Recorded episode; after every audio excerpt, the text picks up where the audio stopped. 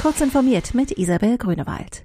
Das von Deutschland und Frankreich vorangetriebene Projekt Gaia X eines europäischen Datenökosystems soll inhaltlich und organisatorisch erweitert werden.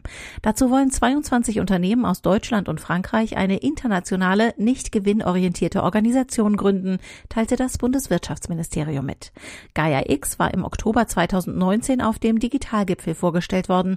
In ersten Überlegungen ging es darum, in Europa nicht alternativlos auf die großen IT-Konzerne aus den USA und China angewiesen zu sein. Aktuell sind rund 300 Unternehmen und Organisationen eingebunden, vom Start-up über den Mittelständler bis hin zum Großkonzern. Zurzeit können in vielen Praxen die Daten der elektronischen Gesundheitskarte beim Einstecken in das Lesegerät nicht mit den Stammdaten der Krankenkassen abgeglichen werden.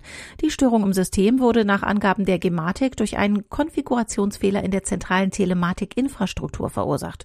Nun sind die IT-Dienstleister gefragt, die in Arzt- und Zahnarztpraxen die Praxisverwaltungssysteme und die installierten Kartenlesegeräte und Konnektoren betreuen.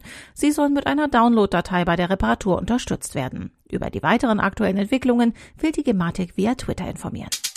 Wer mit Firefox, Firefox ESR oder dem anonymisierten Tor-Browser im Internet surft, sollte diese zeitnah aktualisieren.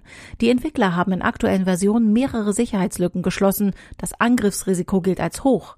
Klappenattacken könnten Angreifer die Browser abstürzen lassen oder sogar Schadcode ausführen. Durch das erfolgreiche Ausnutzen einer Sicherheitslücke in der Open Source Kryptobibliothek Network Security Services könnten Angreifer Zugriff auf private Schlüssel bekommen. Die US-amerikanische Nichtregierungsorganisation Center for Democracy and Technology hat gegen eine Verfügung, mit der US-Präsident Donald Trump den Handlungsspielraum von Twitter und anderen Plattformen einschränken will, Klage eingereicht. Die Executive Order on Preventing Online Censorship verstoße gegen den ersten Zusatzartikel zur US-Verfassung, der Redefreiheit garantiere, argumentierte die CDT. Der Präsident fordert eine Neuregelung des Gesetzes, laut dem Online-Dienste nicht für von Nutzern veröffentlichte Inhalte haftbar gemacht werden und zugleich die Freiheit haben, gegen bestimmte Inhalte oder Nutzer vorzugehen. Diese und weitere aktuelle Nachrichten finden Sie ausführlich auf heise.de.